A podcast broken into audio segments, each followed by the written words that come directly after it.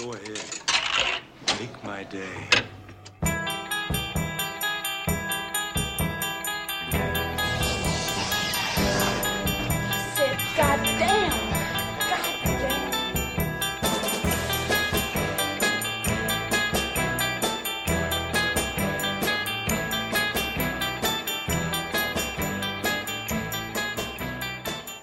Bienvenidos nuevamente a su programa de cine favorito, Ritos Cinéfilos. Una noche más grabando con mi querido colega y amigo Pierluigi. ¿Cómo vamos?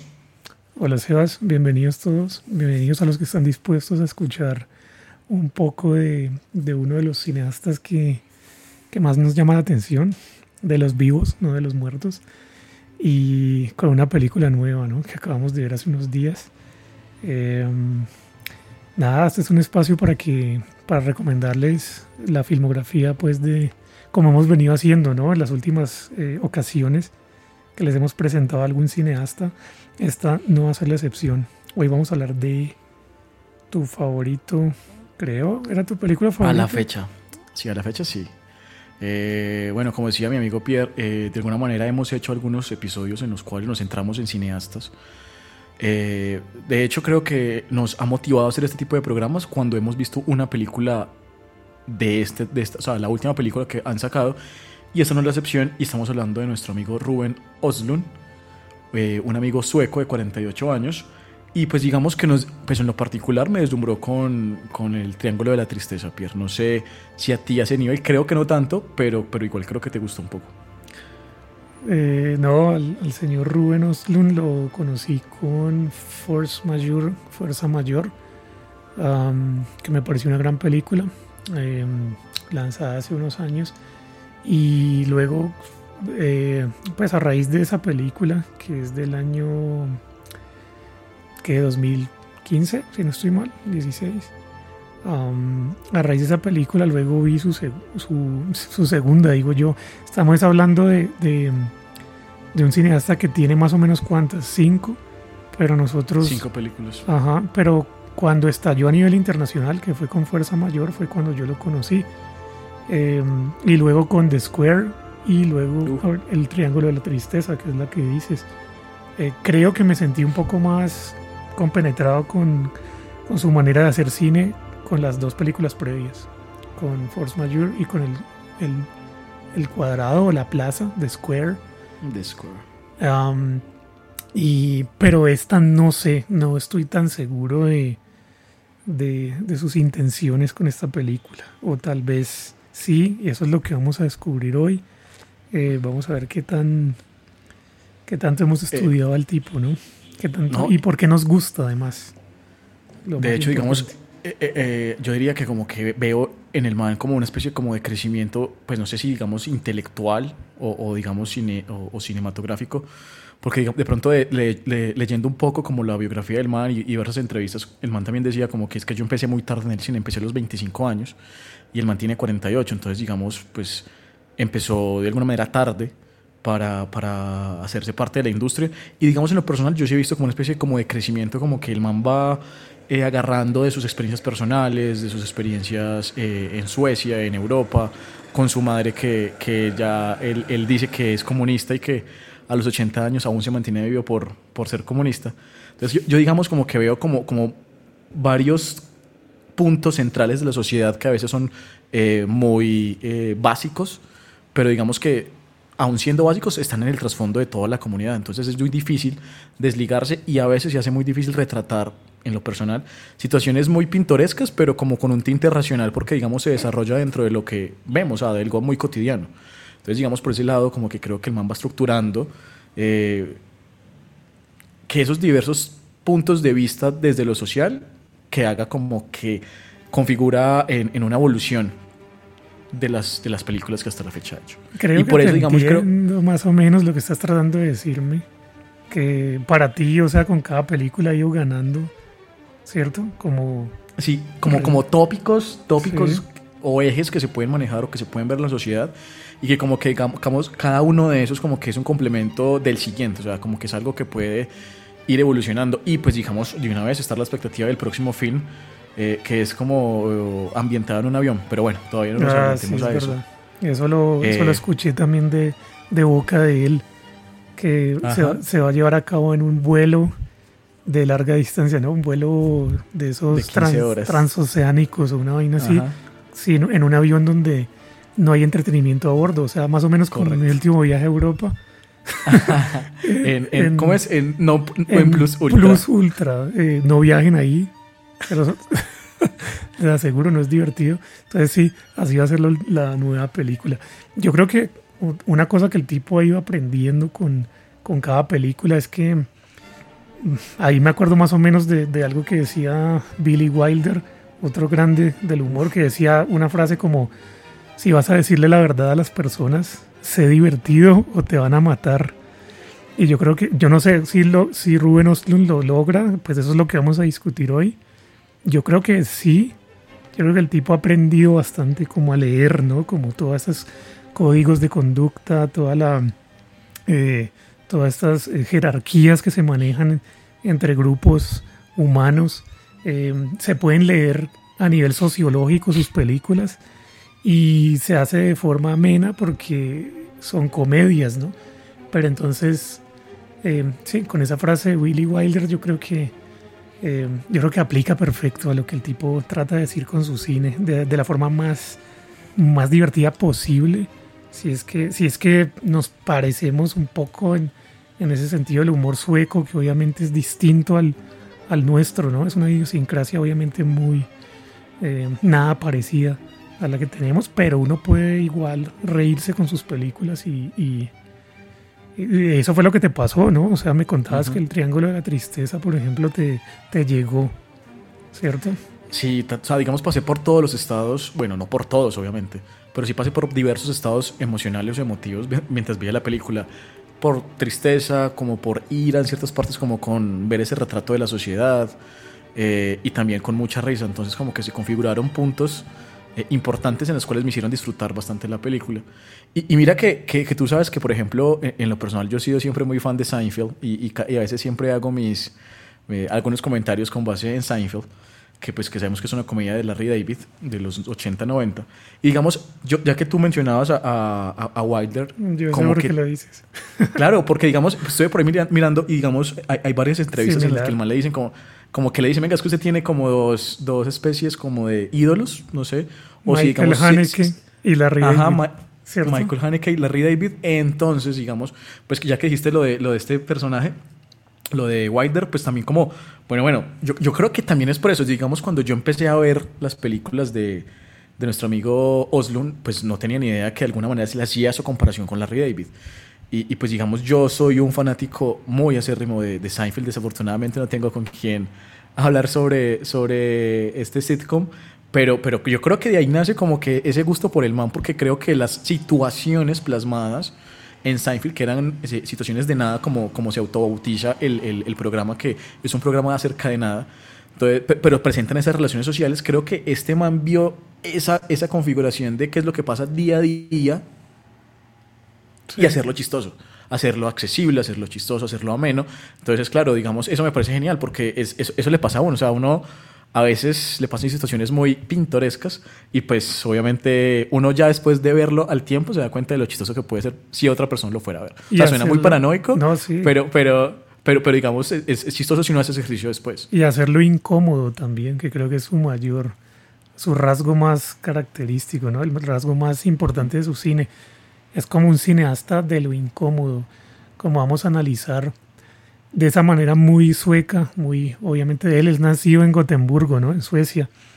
Eh, y esa manera muy sueca de hacer humor que es como, bueno, y de hacer cualquier género realmente, ¿no? Que es muy casi quirúrgica, como que vamos a poner un punto, a ponernos en un punto de vista frío, objetivo.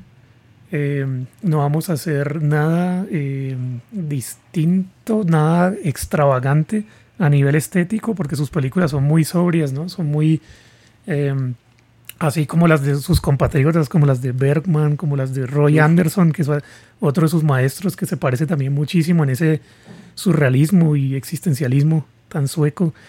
Eh, pero entonces sí, el tipo no hace nada extravagante. Lo extravagante en sus películas son los personajes y esas situaciones raras a las que te referías.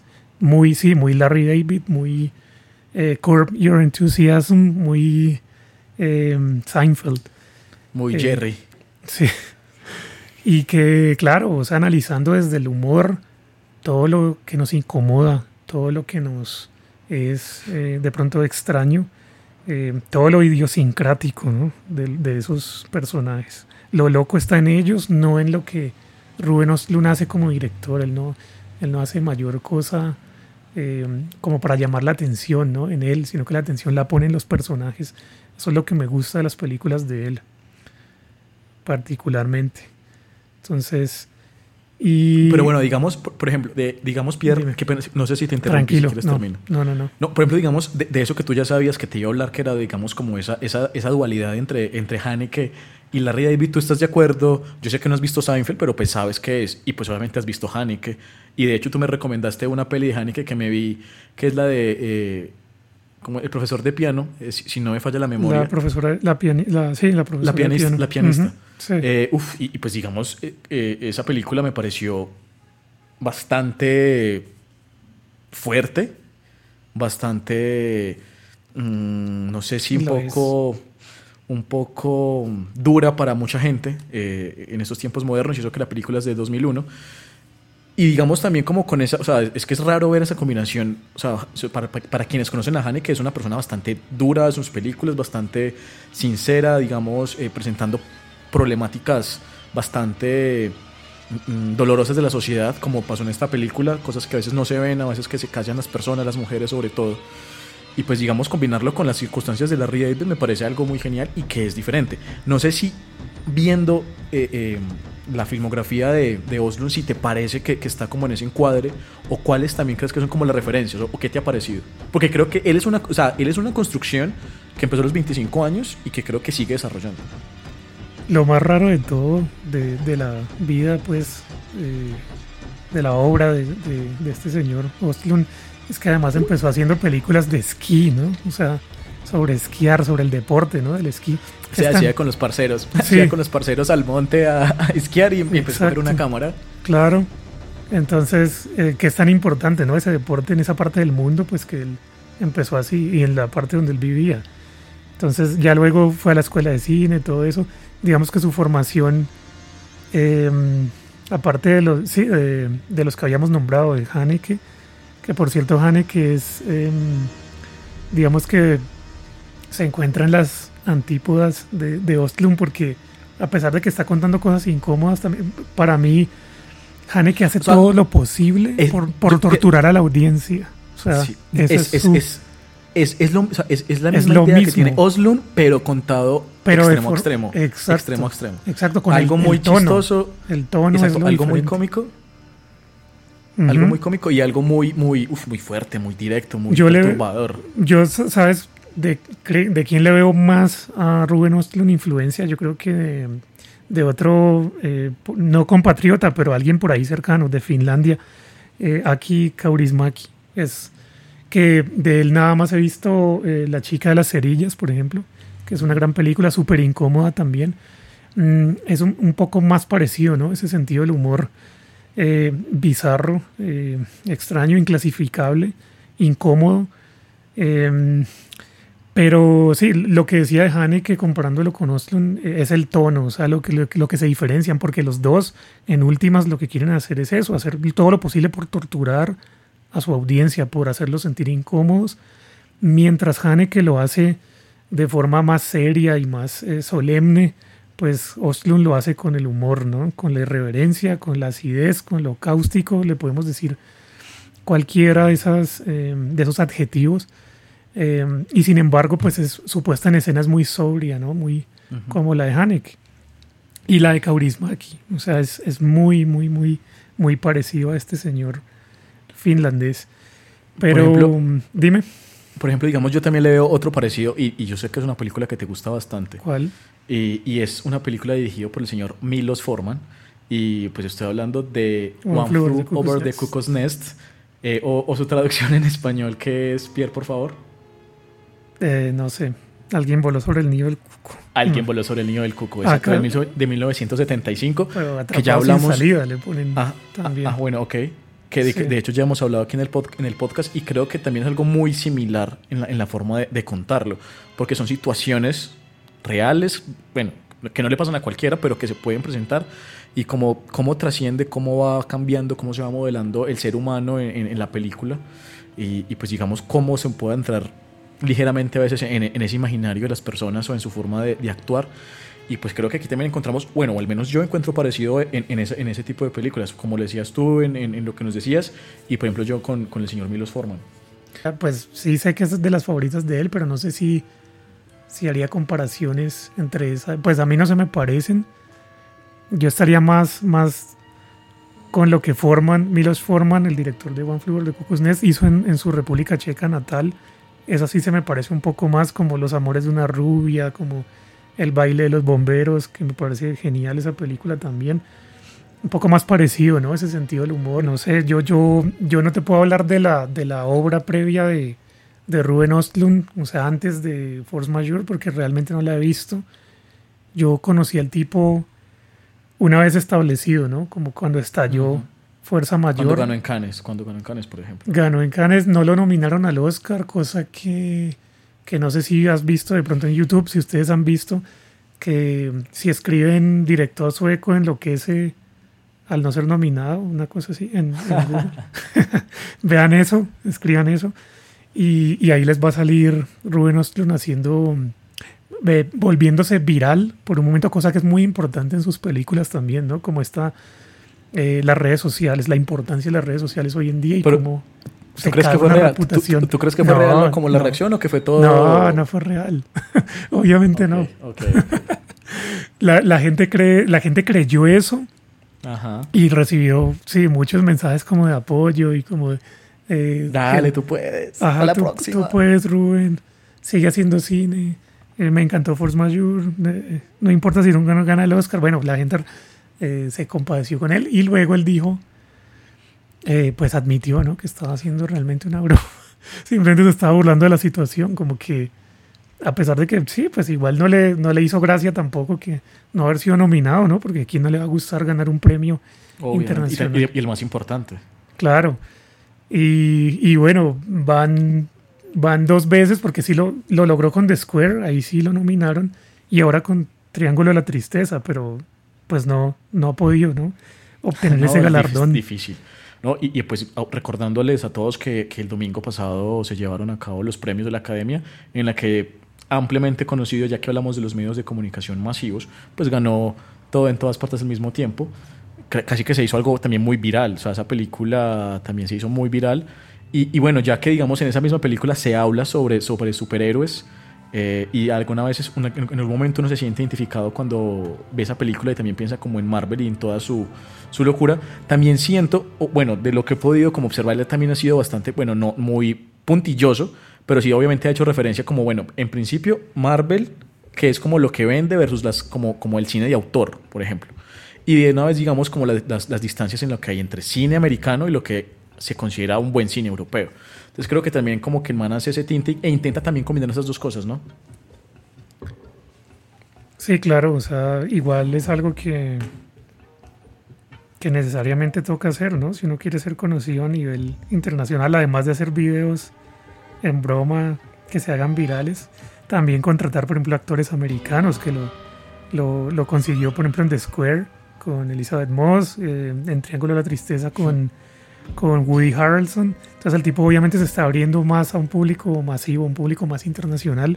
Ya se salió de su Suecia natal y ya se convirtió pues en, una, en un fenómeno internacional y pues le ha ido muy bien porque el Oscar pues igual que, pero ya ha ganado dos palmas de oro de Cannes, o sea, una cosa muy importante y sí, eh, no solo conocido entonces en lo que decías, en ese círculo pues de cine de autor, entre comillas, Autor. eh, sí, europeo eh, o intelectual, sino que ya, ya se está abriendo ¿no? a las masas. Tanto así que Triángulo de la Tristeza la pueden ver en Amazon Prime si, lo, si tienen esa, esa eh, app de streaming o la pueden buscar en cualquier otra igual. Igual está dando de qué hablar, fue nominada, o sea que, que sí, el voz a voz eh, le ha funcionado al señor Ostlund. Y, y no sé, ¿quieres que nos refiramos a, a- a sus películas cronológicas? Bueno, las que hemos De las visto. que nos hemos visto. Sí, sí, sí. Eh, ¿Te parece? No sé si primeras impresiones de pronto de que tuviste el cine de este señor o que viste. Bueno. primero, dime, primero dime cuál es de las tres de tu favorita. eh, Force Majeure. Tu favorita, ok. Sí. Listo. Pero bueno, obviamente empecemos cronológicamente. Eh, bueno, ¿quieres que contemos de qué se trata o quieres como más o menos desentramar eh, el sentido social de Oslo en la película? No, primero que todo le diría a la audiencia que vaya y la vea, consígala de algún modo y ahí sí ya vuelva aquí. Sí, porque no se trata tampoco de contarles la película, vayan a verla. Exacto. Vayan a verla y cuando la vean, pues ya vuelvan y nos escuchen. No sé, impresiones con esa película, muy... O sea... Bueno, mira, pero vamos a contextualizar un poquito, pero porque Eso, a veces dale. es difícil. Porque, porque Adelante, ya eh, que la viste más, más recientemente. Más recientemente. Ajá. Eh, ok. mm, típica familia, típica familia, esposo, eh, marido, perdón, esposa, marido, dos hijos, ¿cierto? Dos hijos pequeños. Están de vacaciones. Eh, obviamente ya Pierre nos manifestó que, está, que, que el man le gustaba mucho esquiar, obviamente. Y digamos, bueno, recordando que el man, el man le gusta bastante contar historias o, o algunas cosas, eh, anécdotas de su vida. Entonces pone como en consideraciones en las películas. Y digamos aquí se desarrolla eh, en una montaña donde pues obviamente hay, hay nieve y pues la idea un es esquiar resort. De- un resort de lujo eh, Ujú. y está con su familia. Y, y bueno y ahí vamos viendo cómo es el, el comportamiento de la familia a lo largo del- de su viaje, a lo largo de las vacaciones, a lo largo de la película. Y, y bueno ahí vemos cómo, cómo se condicionan circunstancias eh, estresantes, tal vez de vida o muerte dependiendo del ojo del observador, pero pues digamos como que la dinámica de esa dinámica familiar con sus amigos y ante situaciones estresantes, diría yo que es como un resumen super express de lo que pasaría en la película. No quisiste hacer spoiler, ¿cierto? Sobre el, Sí, el, el hecho que detona toda la, la película. Que Ajá. es, pues voy a decirlo, qué pena, igual asumo que por este momento ya la vieron. O sea... y a- además, ¿sabes por qué lo tengo que decir? Porque, porque Rubén Oslund sacó esto, este evento, esta situación, de un video de YouTube. Me imagino que lo sabías. Él lo vio en YouTube. Vio como un montón de gente en un resort de esquí súper, sí, wow, súper cinco estrellas, una cosa de lujo. Estaban ahí cenando, no sé, almorzando, bueno, en el día y ven como una luz, una avalancha viene hacia ellos. Primero la ven como, ay, qué bonito, está. Hay Ay, mucha sí, qué nieve. Ajá. Y poco a poco se, dan, se van dando cuenta que se está acercando más y más y más a donde están y entonces temen que, que esta cosa los vaya a tapar por completo y vayan a morir, vaya a ser un accidente trágico. Entonces mucha gente se dispara como ese sentido de supervivencia que todos los seres humanos tenemos y, y creo que ahí es cuando no importa, de- decimos al diablo con las... eh, con lo políticamente correcto o como lo con lo eh, lo más digamos honroso que, se, que, que uno pueda hacer el comportamiento más más eh, cómo lo dirías tú como Creo, ah, bueno, yo, yo lo resumiría en una frase que es como eh, cuando hay momentos, o sea, una frase que, que se, escucha en to- se ha escuchado toda la vida, ¿Cuál? que es mujeres y niños primero. Eh, sí creo que por ese lado es, es bastante entendible. Entonces, claro, digamos, ante un evento catastrófico, No, siempre se dice, claro. por ejemplo, esto me, esto me recuerda como el Titanic, como mujeres y niños primero. Entonces, como que de alguna El manera... ca- la caballerosidad se pierde en ese momento. Uf, pero, pero... y se eso, activa o el instinto de supervivencia. Eso es lo de que hecho, sucedió. Les, Sí. hago, les hago una propuesta a ustedes, señores oyentes, ustedes tres, les hago la siguiente no son más son más. Tenemos suscriptores más de 60 entonces vamos bien gracias. vamos bien. Bien, gracias perfecto. Eh, entonces les hago la siguiente pregunta. Ustedes, hombres o mujeres, si tienen una familia, esposo, esposa o hijo o varios hijos, ante una circunstancia catastrófica, ¿ustedes consideran realmente, es muy difícil porque pues ante la situación uno no puede em, sospechar cómo va a actuar, pero ustedes consideran que ante una situación catastrófica ustedes se, valorizan más sobre ustedes que sobre su familia o al revés? Porque no es un, ejercicio fácil. Entonces, los invito a hacer ejercicio. Eh, obviamente es muy difícil hablar desde un punto de vista de, de, que uno no está viendo esa situación, porque pues obviamente el estrés, sino que hay otro detonante de piedra ahí y es lo del celular, por ejemplo, la distracción del celular, como que las cosas no estaban bien. Sí, pues ya, ya venían mal, ya venían mal. O sea, ya venían las cosas muy regular, entonces como que, pero, pero igual, pero no es un justificante. Entonces, digamos, ¿hasta qué punto es caballerosidad? ¿Hasta qué punto es obligación moral?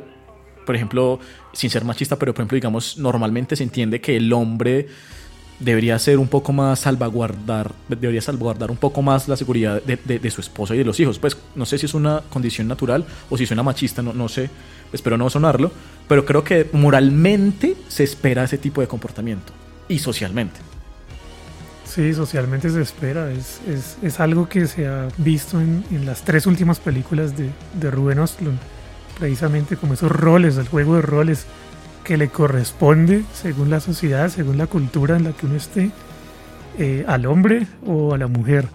Y cosa que se presta obviamente para muchísimas discusiones. Si ves las películas de Ruben Ostlund con tu pareja, con cosa que he hecho, que lo que hice con el Triángulo de la Tristeza, pues obviamente se va a prestar para que dialoguen sobre, sí, sí, sí, sobre lo que va a pasar, eh, sobre lo que está pasando, lo que están viendo, cómo actuarían ustedes, lo que acaba, la situación que acaba de poner Sebas para ustedes en, es precisamente lo que sucede en esta primer, esta pues primer película de las internacionales de, de Ruben Ostlund. Eh, por favor, véanla. O sea, es súper... ah, para mí es la mejor. Eh, para mí es la que, la que condensa como mejor todas esas temáticas y todos esos dilemas éticos, morales, eh, sociales que este tipo quiere, quiere implementar, ejemplo, quiere hacernos ver. Por ejemplo, para mí esta película, digamos, o sea, el, el, o sea, diciendo la trilogía que me he visto, o sea, bueno, no trilogía, sino de las tres películas que me he visto, eh, diría que es la que mejor representa una vida en pareja, creería yo, porque muestra su problemática, muestra su día a día, y ese, y ese, y ese sentido es esa muestra de que, o sea, obviamente, así como las redes sociales muestran lo perfecto y no lo malo, pues obviamente las parejas se muestran ante los demás como perfectas, porque perfectas. obviamente hay que, hay, hay que, cuidar las apariencias, sí. pero de puertas para adentro, obviamente no todo funciona bien. O sea, creo que le pasa a todas las parejas. Es imposible hablar de que una pareja es perfecta. Y de hecho, me acuerdo de un amigo Javier de la, de la oficina que me decía que, uy, ¿cómo no va a pelear uno? Hay que pelear porque sea buena la relación. Y creo que eh, con, con, de alguna forma sí tiene razón, porque pues una relación en la que no haya como ciertas discusiones, pues, pues en lo personal creo que no funciona, me ha pasado.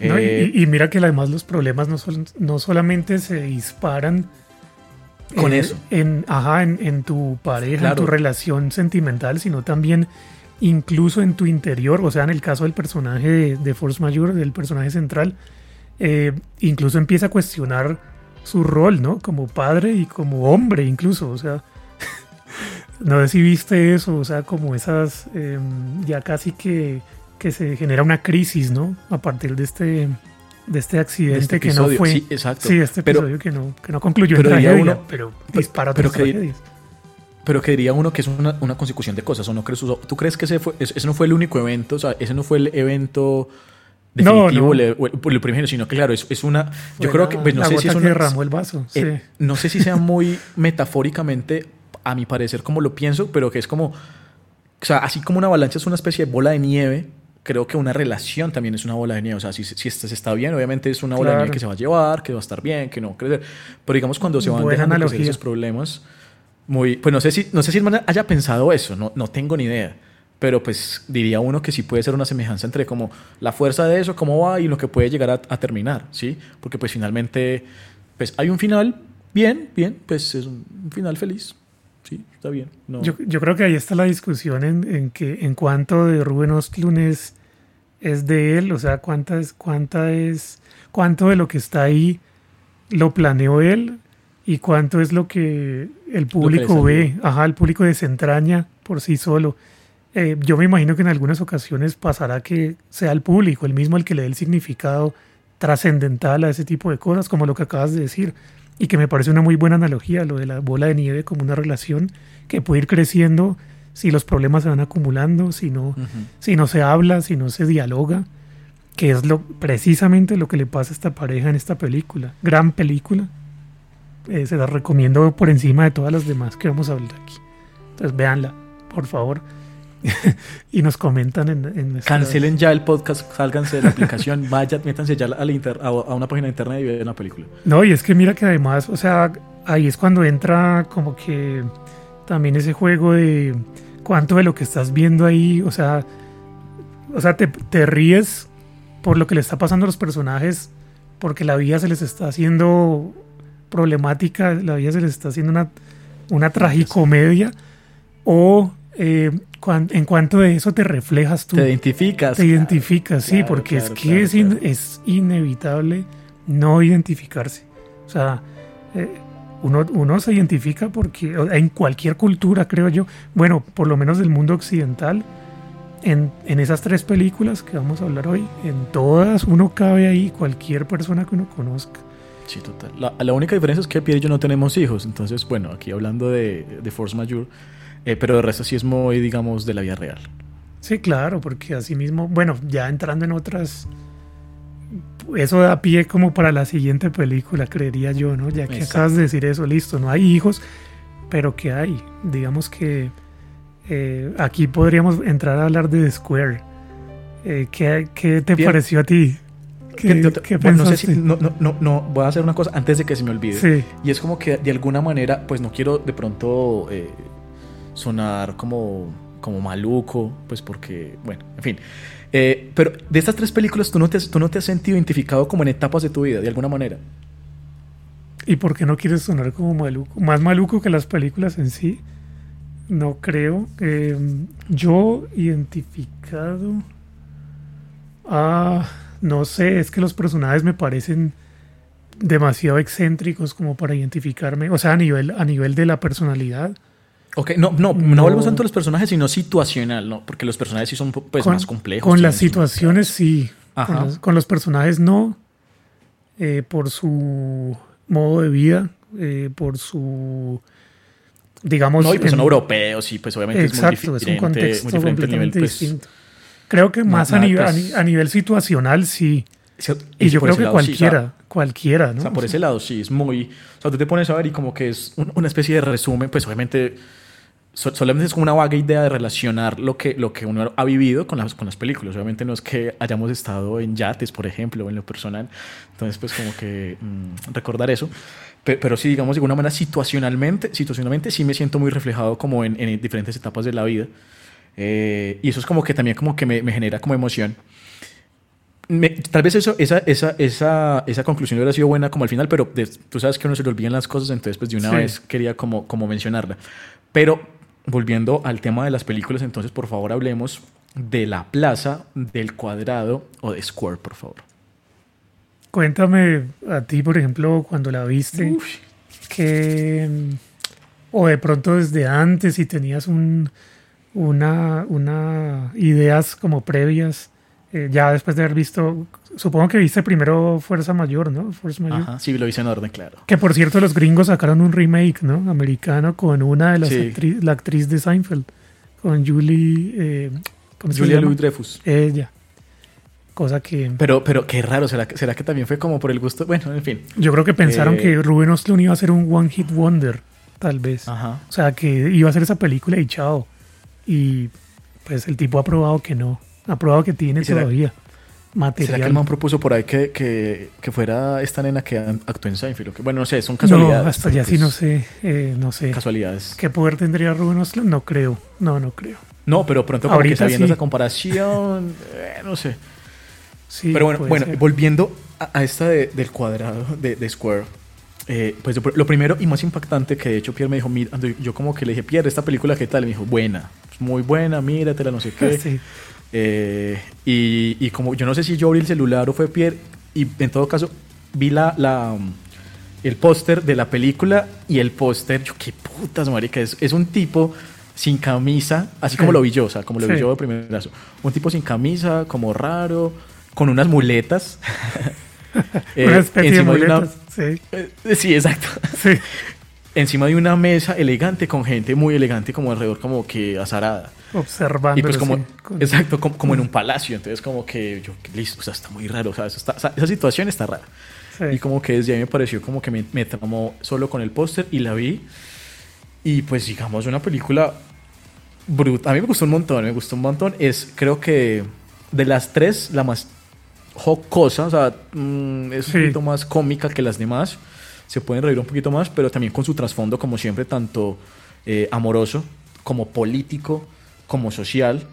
Eh, y pues obviamente aquí se ve otra vez la marca de este man acudiendo como a muchas cosas y muchos cánones sociales nuevamente y a muchas eh, ideologías políticas también. No tanto como en la última película, pero pues digamos, eh, aquí digamos ya, ya no tenemos la familia Pierre, sino que tenemos es eh, un, un soltero director de un museo. Sí, que además está como en la en una posición súper privilegiada y de Square es pura paranoia y prejuicios, yo creo. No solo dentro del mundo del arte, sino también fuera, ¿no? Él, en esa sociedad en la que se desenvuelve este, este tipo. Que obviamente, pues, ay, sí, es un director de museo, es un tipo con amplio capital cultural, podríamos decir. Tanto así que, como dicen vulgarmente alguien en el trabajo, que sabe tanto que sabe a mierda, ¿no? Filósofo desconocido. Sí, aquel filósofo que dice eso. Un saludo para él. Eh, entonces, sí, o sea, yo creo que, yo creo que tienes razón. Puede, puede venir siendo la más jocosa, la más graciosa de, las películas. Obviamente sin dejar de lado todo eso, toda esa profundidad, toda esa eh, análisis de lo que, de los tejemanejes entre clases sociales, los cambios de jerarquía entre eh, y los distintos orígenes, ¿no? De los personajes que obviamente van a chocar en este mundo como de tanta competencia, tanta... Tiene muchísimos dilemas éticos y nada, me encanta la película también. O sea, ese personaje que dices del póster, también lo vi yo antes de ver la película. Ese personaje es el actor Terry Notary. Es un tipo que supongo que los oyentes conocen a Andy Serkis, ¿no? El de- y, tú también, obviamente, Obvio. Gollum, El planeta de los simios. Bueno, Terry Notary ha colaborado eh, en estas películas del planeta de los simios también, haciendo de su papel más... eh, estoy dándole spoilers a la gente, ¿cierto? Y no, no creo que sea tan bueno hacer esto, pero bueno, para no hacerlo, para no entrar como tanto en detalles y, y- Bueno, pero- y dañárselas. eh, bueno, dale, ¿qué me ibas a decir? No, como colaborarte ahí como para hacerlo más fácil para los oyentes. Y es, por ejemplo, Andy Serkis, ya saben que interpretó a, A Gollum, Gollum, a César. a, a César, el de Planeta de los Simios. El man es como un símil de, de Andy Serkis, entonces hace, también como los, Sí, los, que, los seres que tienen que ser replicados eh, digitalmente. Eh, Como un no sé, actor que- corporal, un actor que Sí, se basa en sus movimientos, es experto como en, en, en eso, ¿no? Y, pero bueno, para no darles tanta información, bueno, espero que la hayan visto y vuelvan. Ese personaje está inspirado en un artista ruso, Oleg Kulik, algo así. Un tipo que, que en una galería de arte se hizo pasar por un perro. Y al tipo incluso le llamaron a la policía y todo después de que mordió a la hija del curador del museo, imagínense. Ay, madre, que yo no sabía eso. ¿Qué es eso? El tipo estaba haciendo su rutina de arte. Ustedes saben cómo es el arte moderno, el arte contemporáneo, que se, se coge unas cosas un poco, unas nociones un poco extrañas y, Y hay buena pregunta impactar. importante. Sí. ¿Qué es arte? Hay buena pregunta importante. ¿Qué es arte? Listo. Y de Sí. eso se trata la película también, ¿no? O sea, el arte, ¿verdad? ¿Qué hace que una Que cosa se considere arte? Ajá. O que es arte, sí, pararme desnudo en, en medio, en un recinto, pues, y que todo el mundo me observe. Eso es parecido a, a, a esta Causar controversia, causar Es- escosor, como sería mi palabra favorita. Eh, tu palabra favorita, sí, eso, eso es arte. Bueno, la película puede que les responda a esto, o puede que digan es una estupidez, o sea, lo que, lo que hoy en día se considera arte, o puede que tengan esa, esa perspectiva, no lo sé. El caso es que, digamos que ese personaje del, del póster está basado en estas otras personas que hicieron arte, mm, arte, mm, ¿cómo decirlo? Corporal. Sí. Sí. Por eso que lo que hice ahora es y pues, corporal porque shock, pues, ¿no? Como de, Ajá. como de, de- de darle esa, esa, mm, impacto a la gente. ese impacto a la audiencia, al público que tengan. Y otra de las, de las, escuchando una entrevista de Ruben Ostlund hablando de esto, decía que, y me da risa porque hace unos días vimos un video de él. Acuérdate del personaje, ese personaje inigualable de la escena punk, el super anarquista, loco, desquiciado Gigi Allen. Fuck you! We ain't played in 15 months, but get it out! Are?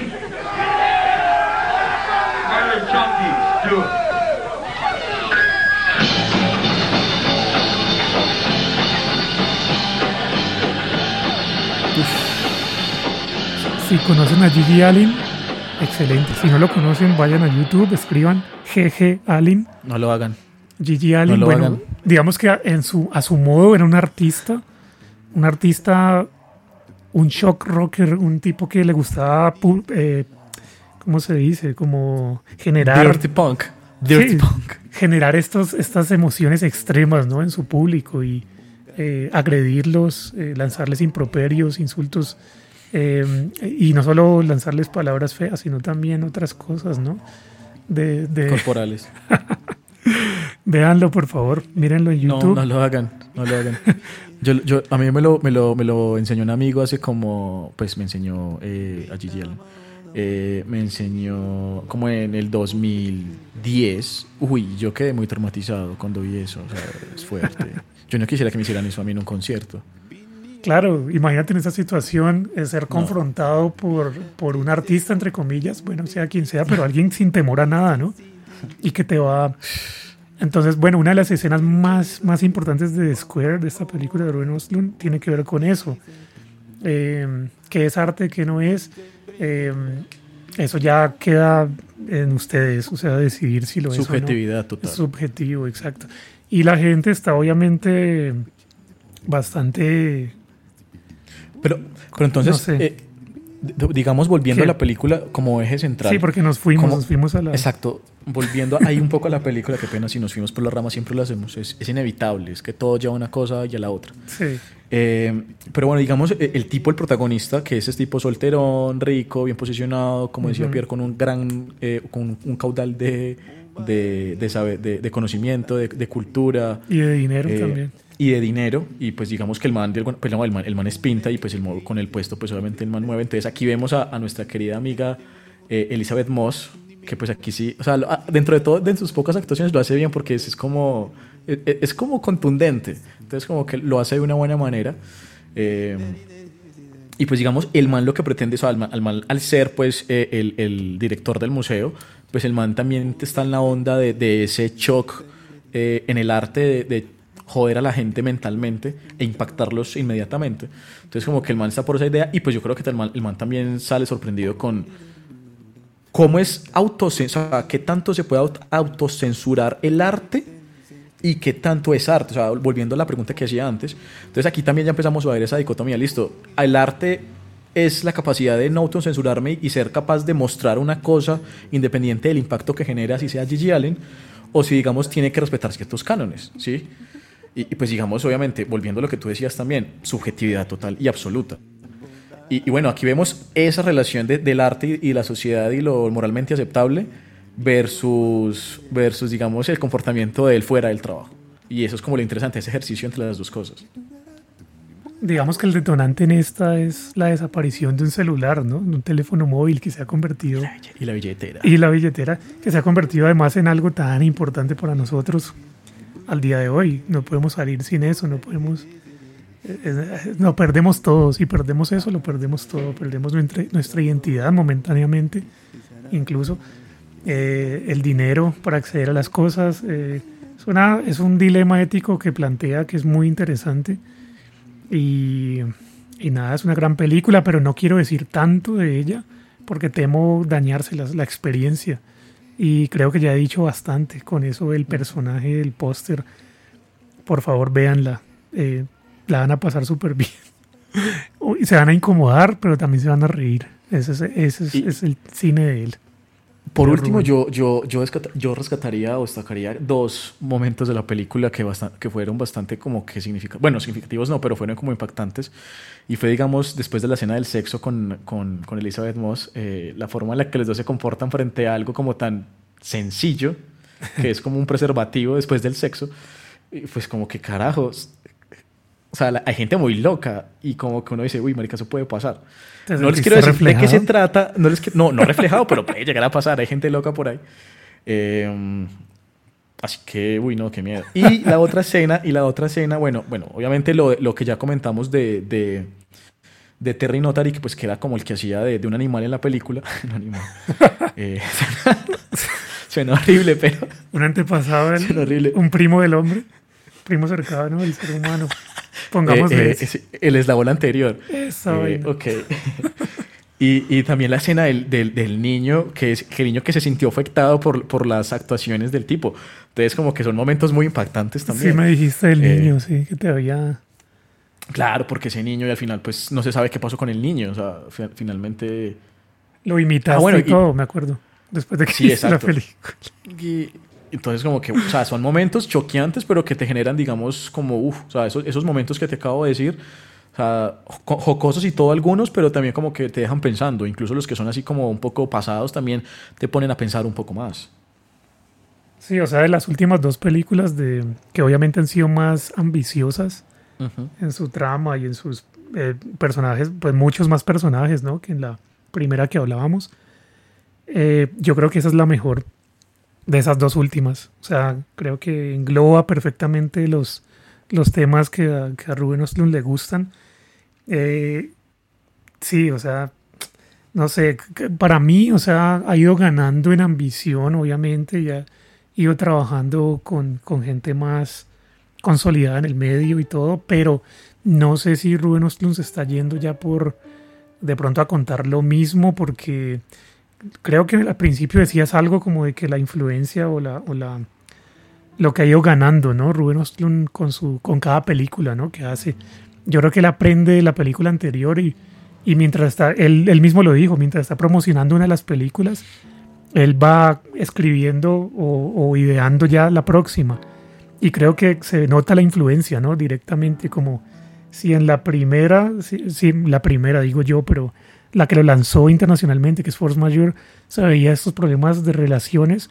En The Square se ve un, un tema obviamente más complejo, más, con más personajes, con más situaciones incómodas que a él le gustan. Y esas dos influyen directamente en su tercer película, ¿no? Que es su tercer, digo yo, pero su más reciente película, que es Triángulo de la Tristeza. Eh, es la que menos es la que menos me ha gustado de sus tres películas porque creo que no porque creo que haya perdido su esencia porque creo que todavía la conserva sino porque creo que sigue creo que se volvió reiterativo a mi forma de ver. O sea como que con The Square y con Force Majeure ya había contado lo importante había llegado al meollo de eh, ahora pues no le puedo criticar tampoco que, que, que haga una nueva película no y que intente hacer algo una situación aún más, eh, esta vez más política, ¿no? Que The Square. The Square es el mundo de- del arte. Esta, Ah, bueno, eh, es- es recordando, bueno, digamos, él, él desde que se casó nuevamente con, con- bueno, no recuerdo el nombre de la última esposa, o sea, él se divorció, se volvió a casar, pero digamos como que él también, eh, me pareció interesante ese, ese ejercicio que el man hace, como que también traer lo, lo que hace la, la esposa, que la, la señora es como... es fotógrafa, ¿no? De, de fotógrafa modelos. de, de, de- de modelos, De pasarelas. Sí. Y pues sabe un poco de modelaje, entonces pues como que también quiso retratar esa pasión de la esposa, me pareció interesante. Y también me recordó como la relación con mi novio, que también es como por ese lado, que también es diseñadora de modas. Entonces Vea, como que yo, pues. yo después de que me la vi, como que veas esa película ya, por favor. Eh, creo que no lo ha hecho, creo que no ha, tenido, no ha tenido mucho tiempo de hacer el ejercicio, pero si me estás escuchando, hazlo. Eh, y, y bueno, esta, esta peli Qué romántico. creo que... Ay, no, Pietro. Recopila como... Sí, lo que tú decías, recopila las dos, las dos últimas, el- bueno, las dos anteriores películas, eh, y obviamente es mucho más po- politizada que las anteriores. Mm, vemos aquí también nuevamente es- ese dilema como entre las parejas, entonces cómo, cómo saber comportarse, cómo ser un caballero. Vemos otra vez eso al principio. Bueno, de hecho, como para ser un poco más, más puntuales, se divide como en tres momentos o en tres capítulos. Primero como la pareja, luego la situación en el yate y, y luego digamos ya como la consecuencia de, de después de estar, del ya- de estar en el yate. Y bueno, aquí se desarrolla como toda esa parafernalia que puede, o sea, es como si el yate se convirtiera en, en, en todo en un ecosistema, como que si fuera como una especie como Un de- microcosmos, ¿no? un microcosmos. Gracias, Pierre, tú que estás en la onda de, de la cosmología que me encanta. Eh, así que había, había que usarlo. Mm, y bueno, creo que, exacto, es, es como una microsociedad ahí y vemos cómo funcionan todos esos, esos, esos estratos sociales. eh, tanto desde la parte económica como la parte social, como desde la parte eh, amorosa, para, quien, o sea, para, para ciertas personas, obviamente no para todos. Y, y, bueno, después de haberse contextualizado con la pareja, que es la que medianamente es protagonista, pero pues que hay otras también que son protagonistas dentro de la película, eh, vemos cómo va permeando como lo interpersonal, lo social y ya después cómo pasan los momentos caóticos, así como pasó en Force Majeure, por ejemplo. Y esta última película igual sí le tengo que rescatar de todos modos que una vez más uno se ve reflejado, ¿no? Ahí en esas eh, complejas relaciones humanas, ya sea con parejas o con gente que está en una estratificación distinta a la de uno, si uno, si uno se considera parte como de esa de esa clase media, creo yo, que es la que misma que hace parte de Rubén Ostlund, bueno, más media alta en el caso de él. De, y además llena gente que está llena de contradicciones, también me pareció interesante. Eh, tenemos Uf. por un lado un, un, capitalista ruso, un oligarca, pues, y Dimitri, por el otro, Dimitri. Dimitri, y por el otro lado un, un socialista americano.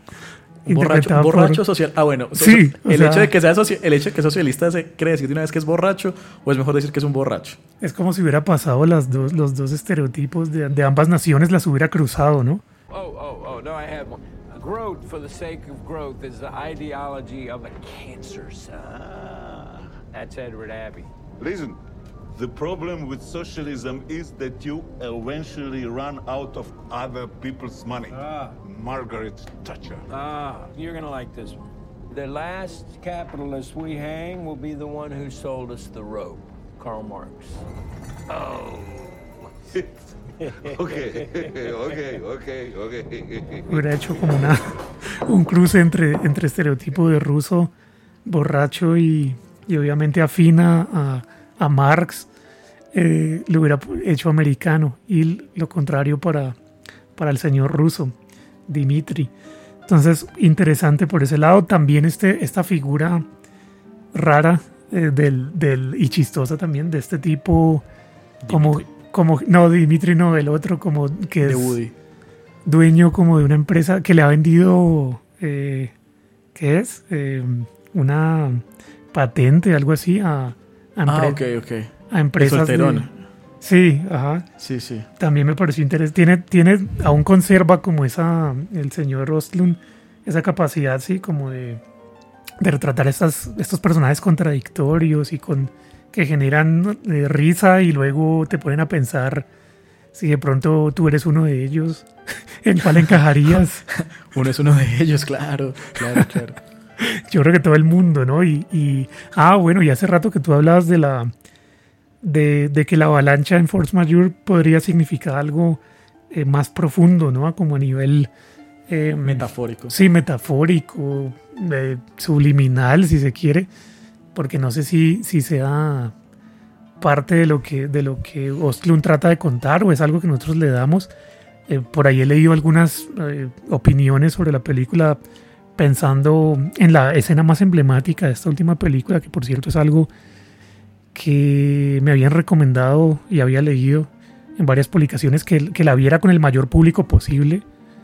Eh, para así mm, ver las reacciones. Claro, para así estudiar las, las reacciones extremas ¿no? que podía generar esa escena. Para darles un, un ejemplo, un, un, pequeñito, para no darles tanto spoiler, a algunas personas les entregaban una bolsa de vomitar a la entrada del cine, cosa, un recurso muy, eh, muy de película de terror, ¿no? De, eh, como de, de, shock, para generar shock de, en la audiencia desde antes. Y eso, bueno, claro, es que eso, eso es lo que vende, eso es lo que claro. vende, claro, generar shock de una vez. O sea, el man lo tiene muy claro desde el punto de vista de, del arte. O sea, yo creo que el man, el man es un mago también para, para saberse lucrar, o sea, obviamente para gustar y por ende saberse lucrar. El man sabe cómo exprimir eh, mitos, cómo exprimir eh, comportamientos sociales para poder sacar como el máximo provecho a las, a las películas y pues hasta que se gane el Oscar. Básicamente se ha convertido en su personaje de Square, del curador del museo, creo yo. Sí, con, sí, con este afán de, de- de entrar en shock, de incomodar a la gente hasta ese nivel más visceral, ¿no? Más primitivo, si se quiere. Y a donde iba era que con lo de la metáfora, ¿no? Y con la profundidad y eso, es que en esa peli en ese momento, lo que genera que los eh, que la gente se ponga así de mal eh, y que puede generar al público que también se ponga así de mal por lo que está viendo en pantalla, es que van en el barco, ¿no? En el barco que decías, en la embarcación esta de lujo, un yate de, de- para millonarios que se va balanceando, ¿no? Por, por las olas del mar, por la tormenta tan intensa que está teniendo lugar afuera. Todos están adentro salvaguardados, comiendo lo mejor. Eh, aquí sí, lo siento, pero ya entré en spoilers. Ahora sí, porfa, veanla. Está en Amazon. Modo spoilers activado. Eh, apaguen su- apaguen, apaguen la- el celular. Por favor. Y entonces leí opiniones como lo que está generando todo eso. Bueno, primero todos estamos en el mismo barco, en esta sociedad y en cualquier otra comunidad. Todos estamos en el mismo barco, estamos con los mismos problemas y debemos aprender a sobrellevarlos. Eso por un lado. Segundo, esta gente está comiendo cosas de, de lujo, eh, caviar, mariscos, eh, cosas que pueden provocar pues eh, náuseas de pronto. Eh, Cócteles, además, acompañados de buenos cócteles, de buen vino, de vinos de los Exacto. más caros lo más lujoso. del mundo. o sea, Y, La creme de la creme. ajá, entonces lo que leí era algo así como que probablemente esas olas, esa tempestad que está viendo, que, que está, que está teniendo lugar ahí y que provo- provoca todo eso en los, en los personajes, puede verse, a- puede ser una metáfora del cambio climático. Imagínate. ¿Tú qué crees? Uf, pues sí, yo creo, o sea, no lo había pensado. Tiene pero, o sea, es- es muy profundo. Es, es algo que bastante, o sea, y hay que ser muy mm, ambientalista. Pues yo lo soy, estoy a favor, obviamente no, no es lo ideal. Pero, pero mira que, que de hecho sí, porque él- él en una de esas entrevistas también decía como que, que a veces como que le chocaba como esa hipocresía ambientalista. O sea, Eso Porque, también es muy decía- importante ahí, en esa película. Exacto. Entonces, como que listo, o sea, pues yo pues creo que no somos los máximos ambientalistas, uno, uno sabe que puede hacer mucho más. Pero, por ejemplo, digamos, él, él decía como que cómo, cómo se puede negar uno en estos tiempos modernos ciertas cosas que, que, pues obviamente te generan comodidad y placer a ti. Entonces, obviamente, volvemos a ese tipo de cosas como egoísmo o, o ambiental. Entonces, bueno, es, esa alegoría de, que, de, de lo que estamos hablando, de, de, de que las olas y las circunstancias eh, sí, o sea, sí se, puede, sí aplica perfectamente hacer una analogía porque, pues digamos, obviamente a, a veces desafortunadamente nosotros y, y todo el mundo se hace el de los ojos gordos, el que no ve, y pues digamos, mientras tanto el- la tierra está como está y cada vez peor, y, y vemos que llueve, hace sol, llueve horrible, luego hace mucho sol, entonces como que somos conscientes de eso, pero Pero no hacemos nada. tenemos, no Sí. tenemos poder, no, no, no hacemos colectividad para generar un cambio Para y esa es la única, pues, y, y pues para los que son conscientes vivimos en una sola tierra y pues no tenemos más dónde ir. Entonces pues a veces es bueno recordar eso. Entonces probablemente sí estás de acuerdo, ¿no? Con, Sí, claro. con esa, esa apreciación de alguien que alguien hacía. Yo creo que yo también estoy empezando a estar de acuerdo porque, sí, tal vez no, no haya sido casualidad, ¿no? Que haya escogido un bote como, como uno de los lugares, como parte de- del segundo segmento de esa película, para hacer llegar a su mensaje.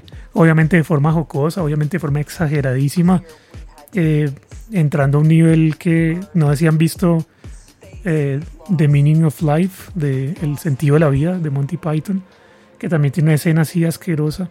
Esta la supera, o sea, en, en- en cantidad, en litros, digámoslo así. No, y, y, y no, y la cosa aquí que, que es algo que puede pasar perfectamente. O sea, que el hecho de que la gente esté comiendo cosas raras, de que estén borrachos y de que estén en un barco, en una tormenta, en una ola, en, en un movimiento en- como de vaivén todo el tiempo, es muy real. Entonces, claro. y que aparenten es- estar bien, ¿no? Además. O Ya, porque, o sea, porque claro, su, ante su todo me tengo que condición. comportar. Ajá, su condición. Lo pues, no les- exige. ajá, exacto. Y, La y pues, ah, bueno, esa y- clase, sí. Y sea, eso que tú te estás fijando, tú te estás, bueno, lo- lo- de lo que nos has hablado, tú te estás fijando en los ricos. O sea, de ahí para abajo tenemos que ver los que son como los gestores, los organizadores que tienen que manejar todo, eh, las sirvientas que lavan el vómito, eh, los meseros que tienen que seguir llevando, tienen que seguir llevando. De, de hecho, la, la instrucción es como que, sigan comiendo, que sigan comiendo. El capitán O sea, dice importa. que sigan comiendo. Sí, el capitán recomienda que sigan comiendo. Eh, Les recordamos que el capitán quiere que sigan comiendo, que es normal, que, que tiene, que el estómago tiene que estar Full, lleno. lleno. Entonces, o sea, entonces, claro, o sea, es, es- es- o sea, no se pu- pueden sacar mil, mil alegorías sobre, sobre, este, sobre estas escenas. Y, y bueno, o sea, volviendo al punto visceral, sí es bastante asquerosa. Uno como que, uy, hijo de puta. y- No, y Sobre mira, todo piensa, claro, pi- que- piensa, piensa uno en las, en las pobres señoras que tienen que recoger esa mierda. Ajá, Y al, otro, y al otro día como si nada volver y seguir, y seguir. claro, ¿no? Y, y iba a eso precisamente porque también hay una escena particularmente me causó gracia de la de la de una de las mujeres que está con Dimitri, con el oligarca ruso, que le dice a una de ellas que trabaja ahí en el barco, eh, es una de las de la tripulación, que nade en la piscina que hay ahí y que se meta, que no hay ningún Ah. problema, es como Nuestra, Pierre, la frase, la frase. Incómodo. Falsa, falsa humildad. falsa humildad, exacto, como que no, pero es que puedes hacerlo, o sea, como... en- Tú me quiero- tienes que obedecer, quiero- ¿cierto? Quiero que todo el mundo la obedecer. pase bien. Sí, o sea, como... eh, es, es como típico eh, pensamiento de una persona rica, una persona que, que tiene, no sé, muchas comodidades, creo yo, y que no está acostumbrada como a lidiar con el mundo real, que vive en esa burbuja y se la quiere como imponer a la fuerza además, ¿no? A una persona que viene de, otro, de otra estratificación, si se quiere, de un origen distinto, de una... Y me pareció muy chistoso ese choque, ¿no? Entre mundos y, y cómo responder ante una persona que está más, más niveles por encima que el tuyo, ¿no? No, y que la orden es no negar nada. él. Claro, La, or- la- orden, la ella. orden de. ¿Cómo se llama la chica? Eh, ¿Paula? No re- creo, sí. Paula, Ay, sí. señora Paula. claro, la organizadora les tiene instru- instru- instrucción de. O sea, de hecho, ese, ese discurso motivacional que les das también a los. A los como a los que a los staff. Los de la los tripulación, sí. Sí, o sea, es, uy, eso es súper, o sea, es, es así tipo culto, o sea, tipo como la- la- lavado de cerebros. Ah, vamos a hacerlo por el dinero, hijo de puta. Tú, ¿sabes? Es impactante. Capitalismo, aquí vamos, nos ambullimos A en usted, mijo. Sí. Aquí estamos presentes, señores. Háganle. Y claro, como no se le puede decir, bueno, entonces, y como no se le puede decir no a ninguna de estas personas, hay que obedecer inmediatamente. Bueno, inmediatamente no, porque pues hay que buscar cierto punto de, de compostura, pero pues ante lo imposible hay que, les toca ceder. Total, total. Mira que entre más pienso en la película, estoy entrando en ese, en esa... Trance. Sí, como de... En realidad sí tiene cosas buenas y entre más Uf, pienso en ella, entre más pienso en ella, más me gusta. Pero en, en un principio no, era como que en realidad no es gracioso, pensaba como que eh, simplemente es incomodidad, pero no, no me genera como esa... El podcast, te- o sea, el podcast en sí mismo te hizo mejorar la percepción sobre la, pel- sobre la película. Puede ser, hablar de ella y, y desentrañar como lo que tiene, ¿no? Eso me parece chévere que tenga una película y que uno siga pensando en ella días después. O sea, Quiere decir que algo que funcionó, ¿no? En parte. Aunque se alarga hecho- bastante, ¿no? Yo Ah. de hecho me puse a hacer como, mi, mi celular tiene como para grabar 5 minutos de audio y dice como 6 hablando de esa película y ahora los escuché y yo, uy, pucha. O sea, o sea, así ese nivel. O sea, como yo sí como de alguna manera lo había como dialogado más conmigo mismo, tal vez Sí. por eso creo que me gustó más, porque como que le vi mucha, mucha, mucha profundidad a, a- a la película y eso fue lo que me gustó. Pero yo, Pierre, hagamos un, un capítulo, por favor, del señor Oslund, por favor, por favor. De hecho, había otros, otros ahí como antes, pero, pero gracias, Pierre, por eh, No. aceptar la sugerencia. No, no hay de que. Igual sí nos gusta, claro, el cine de este señor, se lo recomendamos encarecidamente. Véanlas, eh, dialóguenlas, eh, piénsenlas también solos. Y sí, creo que les, les va- le van a sacar bastante jugo, ¿no? A estas películas. Y aprovechen, no hagan como nosotros que vimos desde Force Majeure en adelante, sino que vean también las, las primeras cosas que yo también voy a hacer, ¿no? Ese ejercicio. Hay que hacer la tarea. Exacto. Ver eh, cuál es Play, ver eh, Eh, invo- Involuntary. Ajá, el mongoloide, esa, también, esa fue la primera, ¿no? La guitarra mongoloide. De sí, sí, sí. Guitar Mongoloid. Ajá, la primera película, luego Involuntario, luego Play, y ahí sí ya las, las que estamos hablando. Y sí, en, en definitiva, en resumen, un, un señor con un cine muy interesante. Si les gusta los que mencionamos, Haneke, eh, Roy Anderson, a Kaurismäki, si les gusta Seinfeld, si les gusta... ¿Qué más? Uh. Eh, bueno, a mí pues no la he visto, pero... Y Larry David, ¿no? En todas sus creaciones, en Seinfeld, en Curb Your Enthusiasm. Y si les gusta también Luis Buñuel, ¿no? Porque también es otro Uh, referente. sí, señor. Por cierto, al final, sí, y al final de Force Majeure hay esa, esa, ese Esa homenaje. referencia. Sí, un homenaje al discreto encanto de la burguesía, obviamente Buñuel hace 50, 60 años ya había hecho todo esto, ya lo había tratado en sus películas, en Viridiana, en El discreto encanto de la burguesía, etcétera. Pero no es nunca yo creo que Buñuel estaría orgulloso al día de hoy si viera a alguien tratando estos temas en la modernidad. Ya eso que hablabas ahorita de la celebridad, porque no solamente la lucha de clases, sino también tam- el, el- las redes sociales, ¿no? Y la importancia que tienen nuestras vidas también está aquí en, en Triángulo de la Tristeza, al igual que en The Square y en, bueno, en todo, ¿no? Em, ¿Tú qué más viste por ahí? Ah, Mira que me, creo, creo que me, no sé si ya estoy alargando mucho esto, al igual que... De hecho, te estabas des- como que yo sentí que te estabas despidiendo, pero te. Pero no, está No, no, bien, no. está bien. Como para finalizar en algo de- del Triángulo de la Tristeza que te quería preguntar, que me habías dicho que de pronto la tercer, el tercer segmento de esa película te parecía que se había alargado mucho. Eh, a mí también me pareció en tiempo que estaba alargándose, pero me pareció muy importante esa tercera parte. Exacto. para o sea, yo, yo creo que, que hubiera podido ser como una, como una especie como de mini película, o sea, en sí, en sí Sí, misma. sí. Como que, o sea, sí, yo tuve esa sensación que era muy larga y me gustó la, la parte, la, la parte 3 de la isla, me gustó un montón.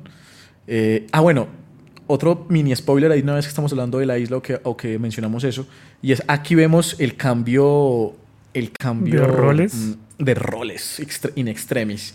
Entonces aquí ya no es el que más tenga plata, sino el que, el que, más, el que más haga, o sea, el que más eh, pueda sobrevivir y pueda hacer que los demás también lo hagan.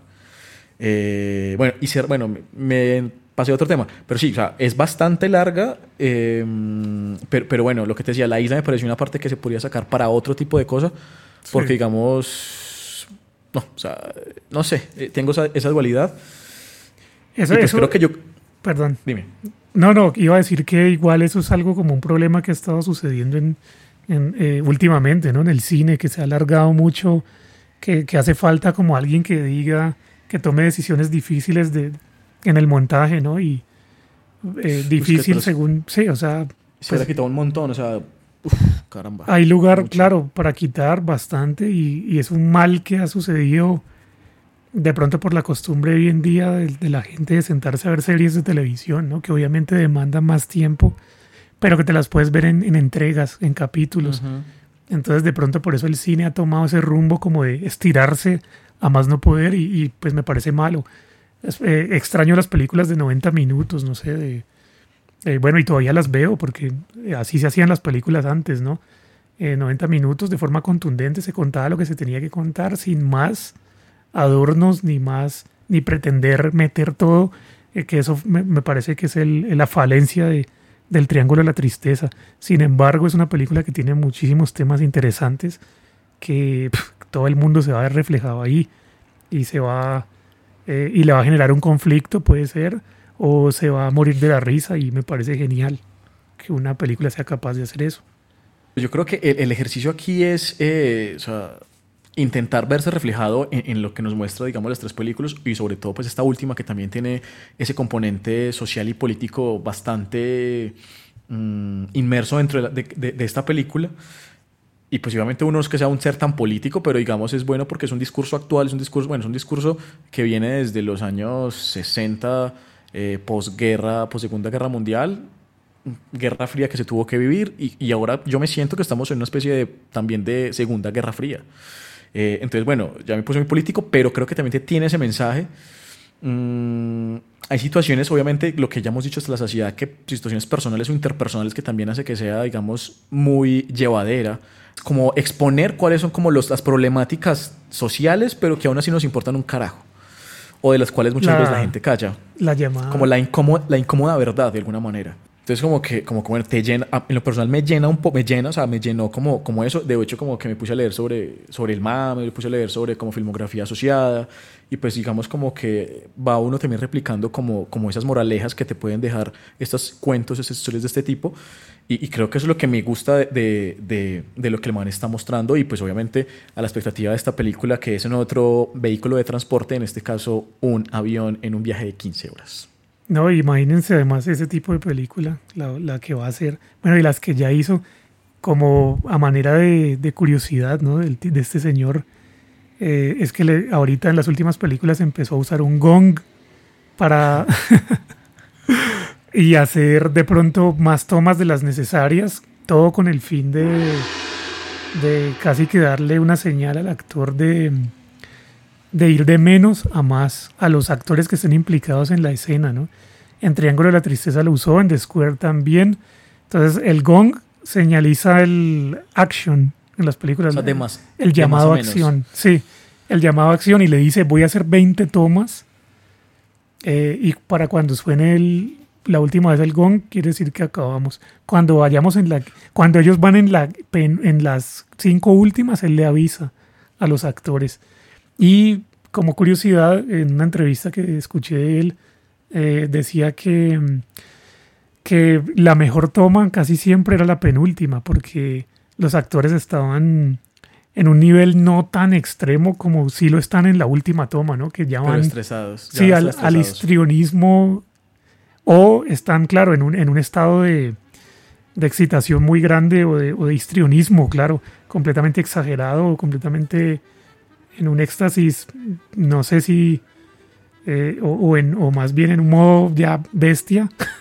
Entonces casi siempre usa... Berserker. Sí, entonces usa, usa por, por ende la penúltima toma casi siempre. Me parece un modo interesante de trabajar, es como si fueran, es como la charla esa eh, motivacional de que decías del personaje de Paula, eh, casi que de culto, casi que de equipo de, de fútbol, también lo compara el mismo Ostlund con eso, como de que la película es de todos y todos vamos a dar lo que más podemos y yo les voy a indicar hasta dónde pueden llegar Gracias a Y- Dios. Gracias a, a Dios. Sí, sí. es como un dios, sí, o sea, moviendo los hilos de toda su...